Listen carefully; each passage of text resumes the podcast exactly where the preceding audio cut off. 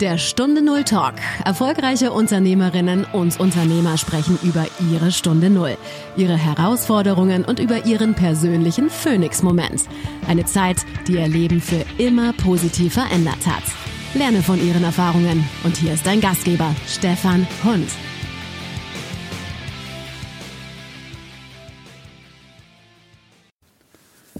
Der ausstrahlende Stich in der Herzgegend. Das war die Stunde Null meines heutigen Gesprächspartners.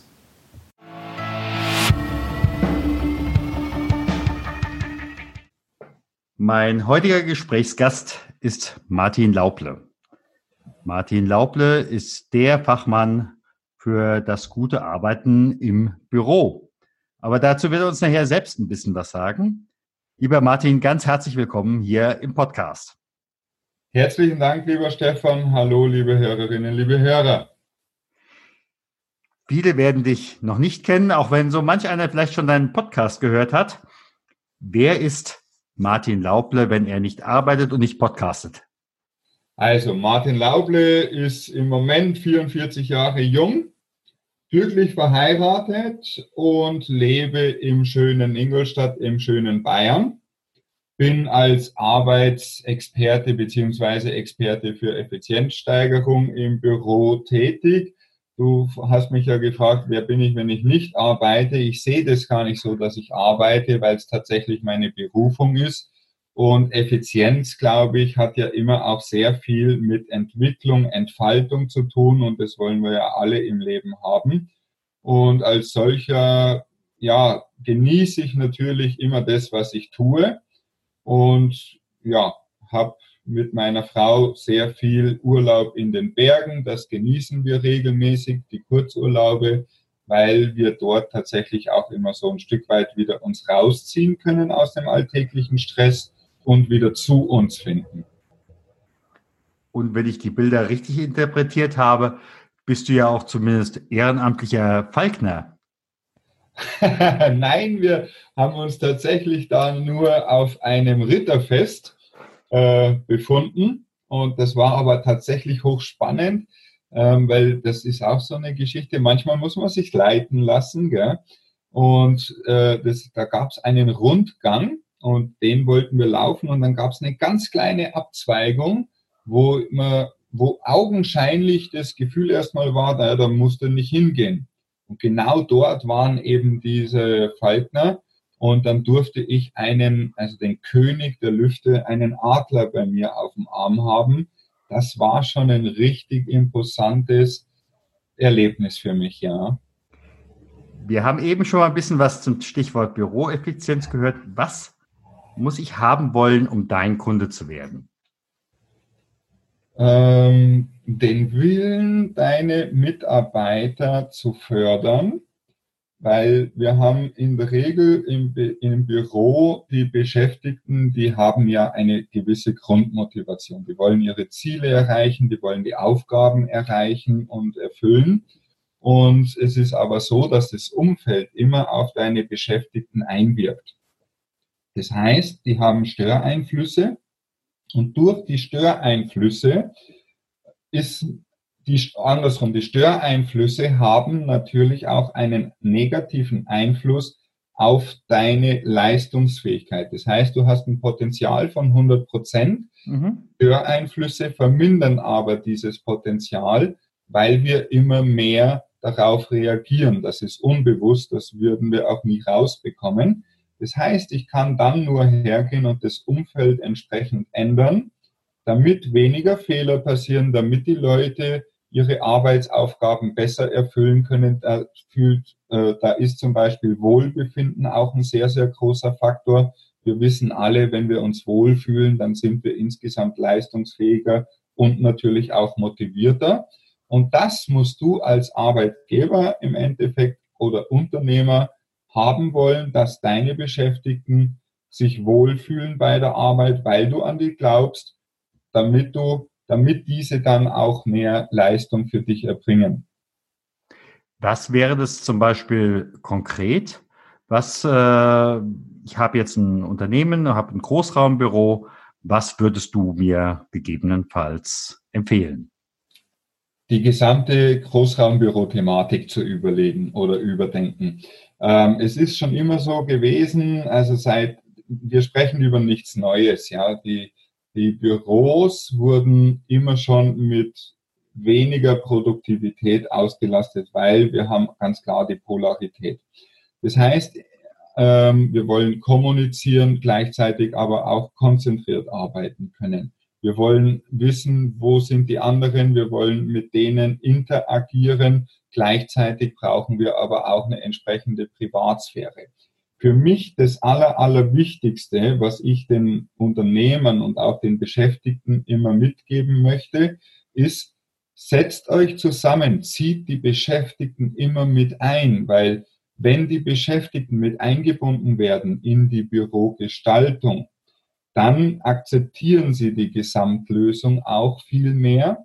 Und es gehört nicht nur die Technik, wo wir heute sehr viel investieren in Digitalisierung, Computer etc. dazu, sondern eben auch die Organisation. Wer muss mit wem sehr häufig kommunizieren? Das wissen deine Beschäftigten am besten.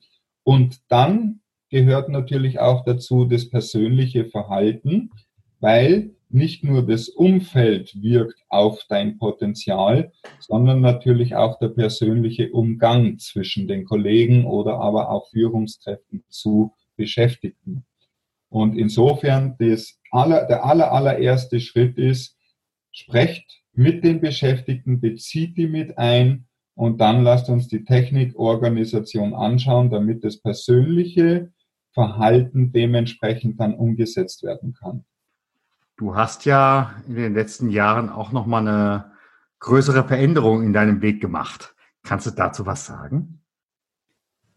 Eine größere Veränderung auf meinem Weg nicht direkt. Ähm, ich habe sehr lange gedacht, dass, also ich habe immer schon in dem Thema gearbeitet, deswegen ist es jetzt nicht eine größere Veränderung. Ich habe aber immer gedacht, wenn wir über Effizienz sprechen, dass die Menschen teilweise einfach nur faul sind. Das heißt so nach dem Motto, äh, wenn die das nicht gemacht haben, dass ich gedacht habe, er ist irgendwo begrenzt, sondern ich, der Grundgedanke war, der ist faul. Ich habe dann irgendwann mal nachdem ich sehr viel gearbeitet habe, dann auch mal vom Universum eine auf den Deckel bekommen. Und zwar in Form von einem Herzinfarkt. Und da war natürlich, wie es immer so ist, das Vorleben relevant, die aktuelle Situation relevant. Ähm, dann habe ich mich getrennt von der Mutter meiner Tochter. Also es kam alles zusammen. Und ich hatte einen Herzinfarkt, war im Krankenhaus, musste dann auf Reha. Und ich habe ja immer gedacht, wenn ich einen Kopf habe und positiv denke, dann kann ich den Körper entsprechend steuern.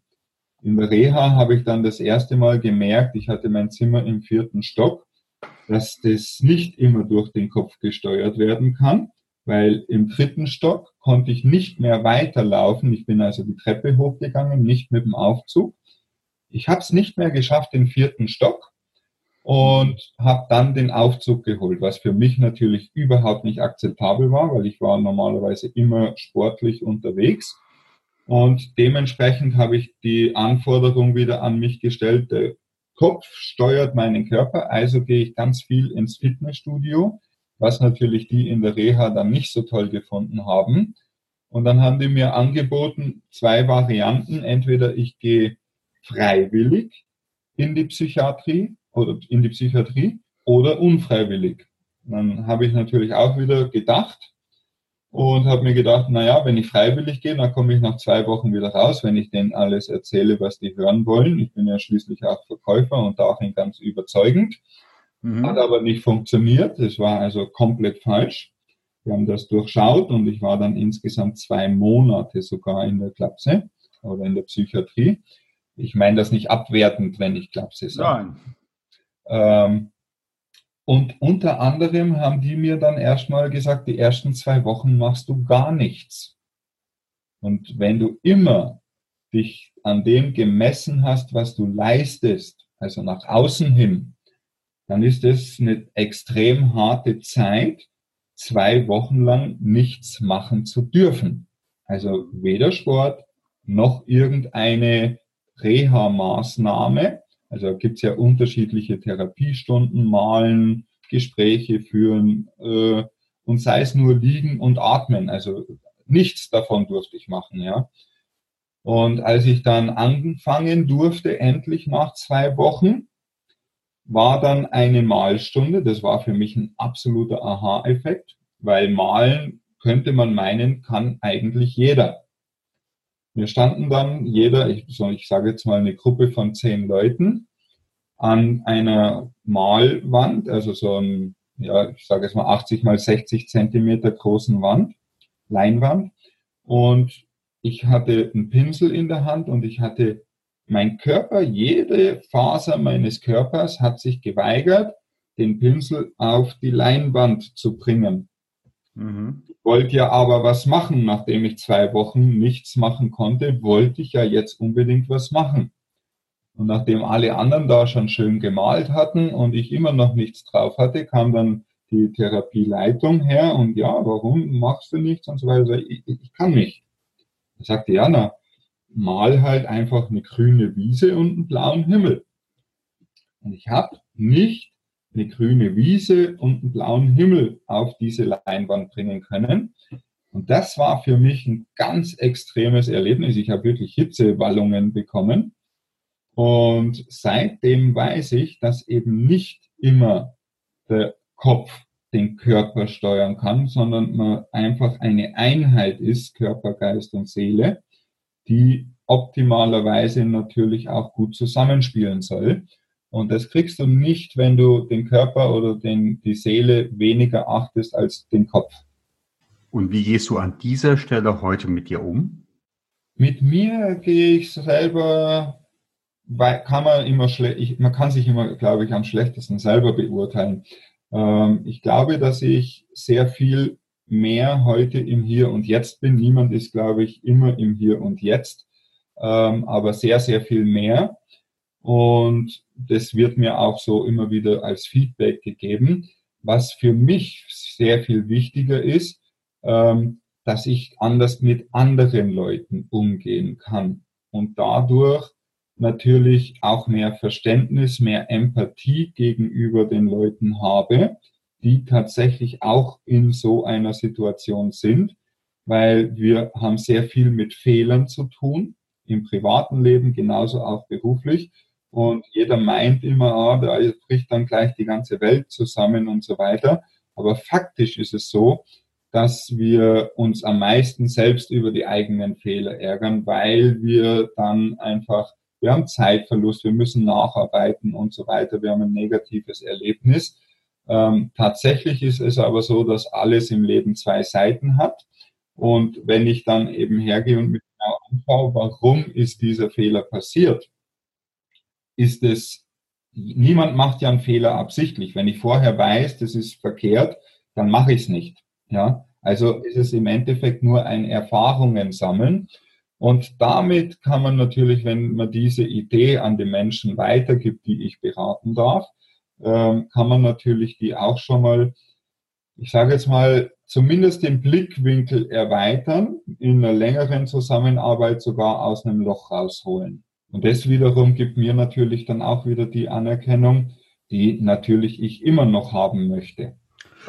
Ja, ich denke auch, äh, jeder Mensch äh, ähm, braucht Anerkennung und jeder Mensch hat auch Anerkennung verdient.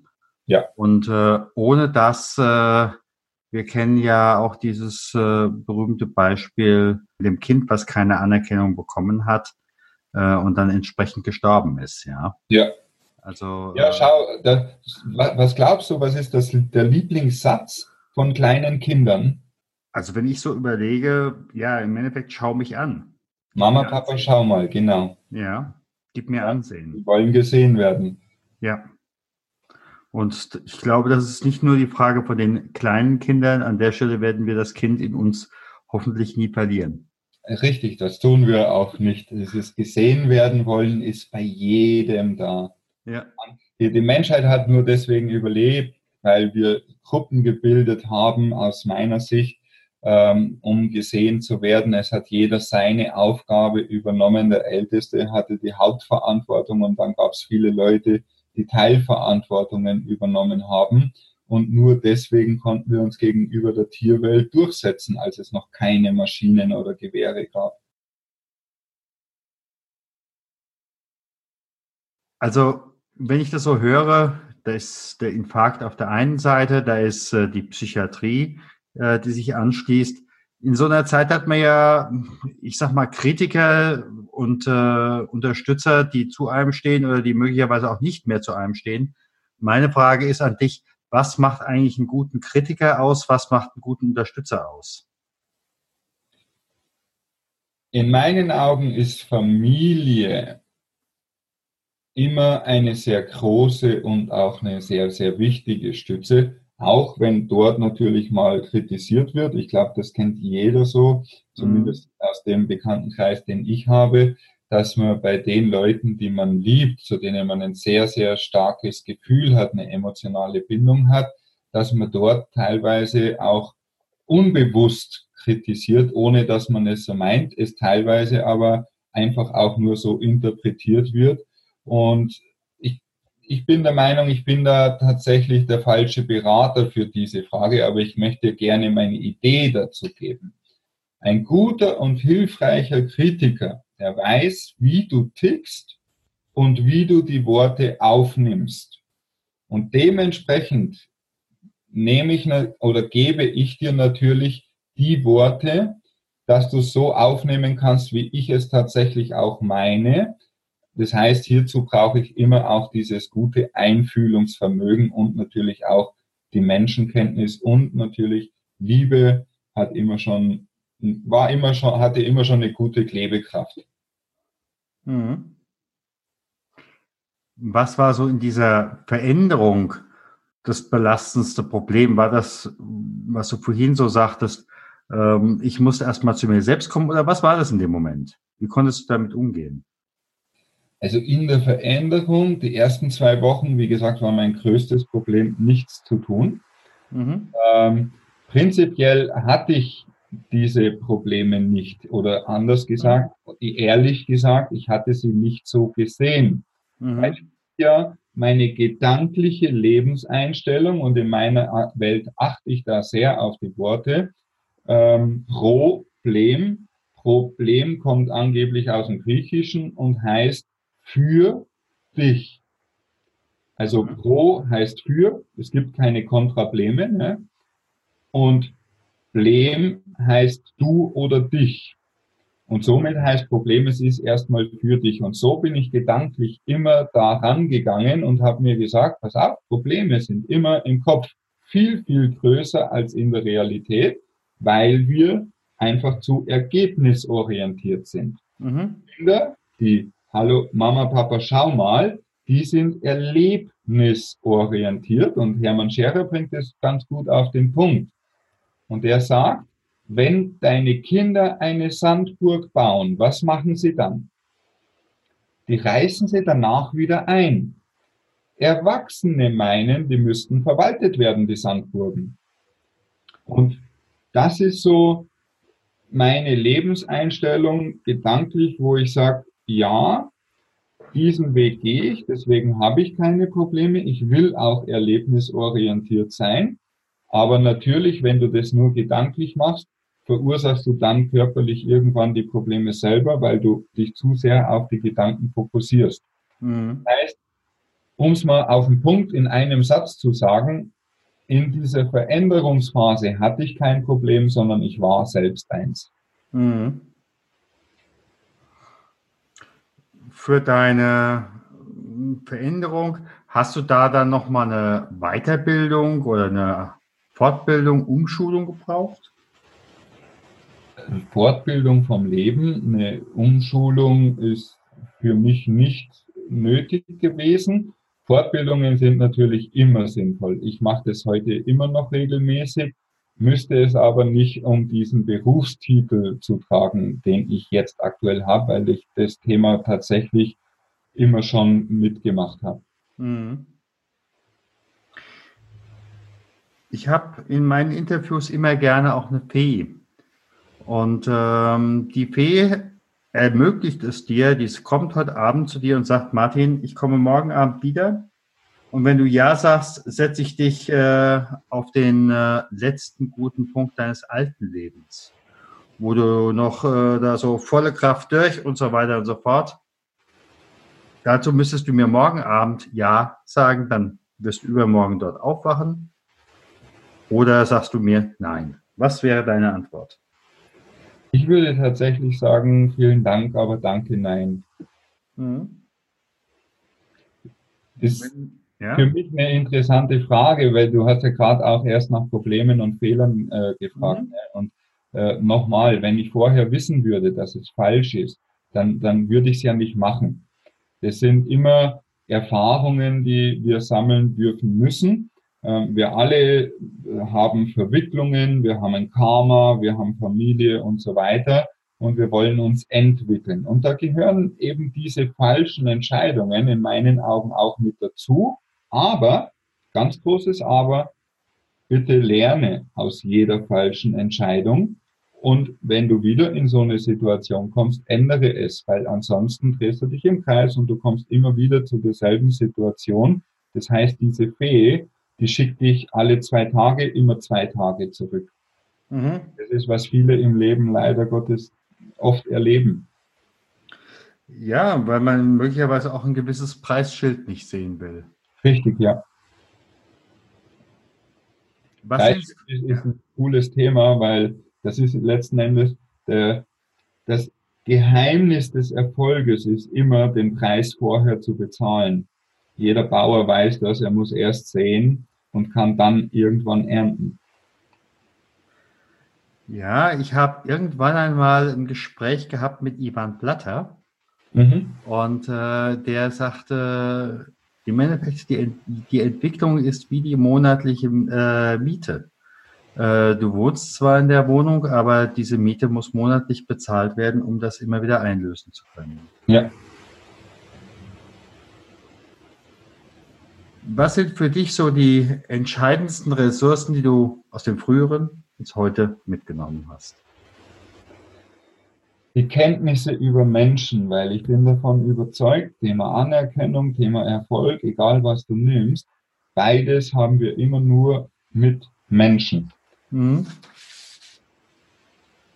Und ich vermute auch mal, in dem ganzen Bereich Büro, Ausstattung, äh, gibt es ja wahrscheinlich auch eine Reihe von Mitbewerbern, aber diese Menschenkenntnis, äh, diesen Blick, das dürfte für dich doch eine Art von Alleinstellungsmerkmal sein.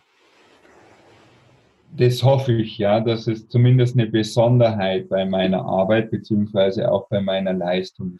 Ähm, insgesamt ist es natürlich so, dass ich kann noch so gut sein, wenn ich nicht mit den Menschen äh, zusammen kooperiere und die mir dabei helfen, dann bin ich erfolglos. Punkt. Dann ist meine Leistung auch nichts wert. Und deswegen, A, schätze ich natürlich alle meine Mitbewerber und es ist nicht möglich, alle über einen Kamm zu scheren, das wissen wir auch alle. Mhm. Ähm, meine Herangehensweise, die ist immer sehr menschenorientiert. Der Unterschied, was ich eben zu meiner Branche sehr häufig erlebe, ist, dass viele sagen immer im Mittelpunkt der Mensch oder der Mensch als Mittelpunkt. Wenn man, das hört sich ganz gut an, wenn man es aber mal schreibt, dann ist die Schreibweise häufig so, der Mensch als Mittel, Bindestrich, Punkt. Und bei mir ist es so, dass ich sage, Humanisierung ist immer die intelligenteste Art der Rationalisierung. Das war es schon immer und es wird es auch immer sein. Ganz einfach deswegen, weil auch die Unternehmen ihren Sinn nur mit den Beschäftigten ähm, erfüllen können und erreichen können. Ich möchte sogar so weit gehen, dass die Unternehmen keine äh, Mitarbeiter haben, sondern die Mitarbeiter des Unternehmens sind. Und wenn wir von Humanisierung sprechen, dann muss auch bewusst sein, dass diese Menschen jeden Tag das Büro mitgestalten, sowohl im Umgang und damit natürlich auch im Umfeld, weil ich habe ein Umfeld, gleichzeitig bin ich, wenn ich mit dir in einem Raum bin, aber auch das Umfeld. Das kann vom Geruch, jetzt haben wir Hochsommer, das kann da schon anfangen, dass ich schwitze und dir das äh, nicht angenehm ist, dann ist das Umfeld für dich schon mal negativ beeinflusst worden durch mich. Ja? Und das ist halt so die Art, die ich immer auch versuche rüberzubringen, dass es jede Kleinigkeit wirkt auf dieses Umfeld ein und die Kleinigkeit wird sehr häufig von Menschen verursacht oder so wahrgenommen. Und dementsprechend sollte die Arbeit tatsächlich menschenorientiert sein. Auf jeden Fall. Was denkst du, wenn du an das, was du heute beruflich machst, gab es das als Kind oder als Jugendlicher schon mal? Viele haben da ja eine Verbindung auf einmal. Dem, was ich heute mache, ist, äh, wir, wir kommen ja alle, wir haben ja unsere Wurzeln in der Familie. Und bei mir in der Familie war es so, dass mein Vater tatsächlich sich schon mit diesem Thema Büro beschäftigt hat. Und damals gab es noch keine Drucker, die selber so sortiert haben, wie sie es heute tun. Ne? Mhm. Das heißt, mein Vater, wenn er Seminare gemacht hat, ähm, durfte ich dann als Kind die Unterlagen, er hat also jede Seite einer Mappe ich sage jetzt mal hundertmal irgendwo drucken lassen, kopieren lassen. Und dann bin ich als Kind rumgegangen und habe ein Blatt auf dem anderen gelegt, damit oh, das kenne ich auch noch, ja. werden konnte. Und das war für mich ganz toll, weil damit konnte ich in der Nähe meines Vaters sein. Habe ich dann eben die Unterlagen sortiert und da der Vater aber natürlich nicht immer neben mir stand, sondern in der Zwischenzeit schon wieder neue Arbeiten durchgeführt hat, habe ich natürlich irgendwann auch begonnen, beim Sortieren die ganzen Sachen zu lesen, was mir sehr geholfen hat, weil als Kind, wenn du die Sachen liest, äh, dann ist es für mich gefühlt viel intensiver im Gehirn oder sogar im Sein verankert. Mhm. Ja. Und ja, also das war, da erinnere ich mich immer gern zurück. Mhm. In diesem Podcast interviewe ich ja Menschen, die eine größere Veränderung haben. Ja. Gibt es ein Buch oder gibt es einen Film, den du Menschen empfehlen würdest, die äh, sich mit diesem Gedanken auseinandersetzen, ich sollte mich verändern? Äh, meine Buchempfehlung ist muss Bin am Meer von Udo Schröter. Da gibt es auch zwei Folgebücher dazu, das gibt es auch als Hörbuch. Und äh, ich gebe dir zwei Lebensweisheiten, eine von mhm. mir und eine zur Erklärung von Anthony Petricotti. Du brauchst in deinem Leben nicht diesen Mentor oder Coach oder Bücher oder sonst was. Du bist selbst zum Erfolg geboren, als du gezeugt wurdest. Als du gezeugt wurdest, da warst du mit 500 Millionen Mitbewerbern unterwegs. Wenn du mal zurück überdenkst, überlegst, als du von Papa zu Mama übergesprungen bist, waren 500 Millionen Mitbewerber mit dir unterwegs und der Gewinner sitzt heute auf deinem Stuhl. Das heißt, du hast gegen ganz, ganz viele gewonnen. Und diese Gewinnerenergie, die hat jeder in sich. Und mhm. Wir können natürlich uns Tipps äh, holen aus solchen Büchern oder wieder etwas auffrischen, aber letzten Endes ist alles schon in dir. In meinem Podcast gibt es die Möglichkeit, äh, mit den Hörern etwas näher zusammenzukommen. Gibt es irgendeine Art von Goodie, ähm, was sich ein Hörer zum Beispiel runterladen kann, um mit dir näher in Kontakt zu kommen? Ich hoffe, dass ich einigen von deinen Hörerinnen und Hörern eine Freude mache, wenn ihr meine Gedanken zum Thema My Work als kostenloses E-Book bekommt. Das heißt, ich habe ähm, es, wir kennen aus der Bürowelt den Begriff New Work und ich habe gesagt, das New Work, das gibt es nicht. Es geht, wenn wir das menschlich betrachten und wirklich den Menschen in den Mittelpunkt stellen, dann geht es um My Work und dazu habe ich mal meine Gedanken auf, ich glaube, 100 Seiten aufgeschrieben und das stelle ich gerne kostenfrei zur Verfügung als E-Book. Im Gegenzug würde ich mich natürlich auch über eine ehrliche Bewertung bei Google oder Proven Expert dazu freuen. Das ist schön. Wie können Hörer dich erreichen? Das beste Kommunikationsmittel ist bei mir tatsächlich immer übers Handy anrufen. Bitte kein WhatsApp oder sonstiges. Ähm, wird ganz, ganz selten beantwortet, weil es komplett ausgeschaltet ist, weil ich will nicht reagieren müssen auf irgendwelche Nachrichten, sondern einen Anruf, dann können wir drüber sprechen, wunderbar, wenn es gerade passt. Ansonsten rufe ich immer zurück. Mhm. Meine Nummer, die findest du unter www.lauble.net. Da kannst du dann auch schon mal ein bisschen mehr über meine Arbeit erfahren. Oder auch im Facebook kannst du gerne nach mir suchen, wobei dort die Nummer nur Freunden angezeigt wird. Also mhm. meine Nummer. Vielleicht entsteht ja aber die eine oder andere Freundschaft raus, würde mich freuen. Das würde mich auch sehr freuen. Und ich sage mal ganz herzlichen Dank. Ich danke dir, lieber Stefan. Herzlichen Dank für die Einladung. Vielen Dank, dass du beim Stunde Null Talk dabei warst. Auf der Webseite stunde null-talk.com erfährst du noch mehr über den heutigen Gesprächsgast. Dort gibt es auch spannende und interessante Buchempfehlungen der Gäste. Oder lade dir eines der kostenlosen Booklets zu den Interviews herunter.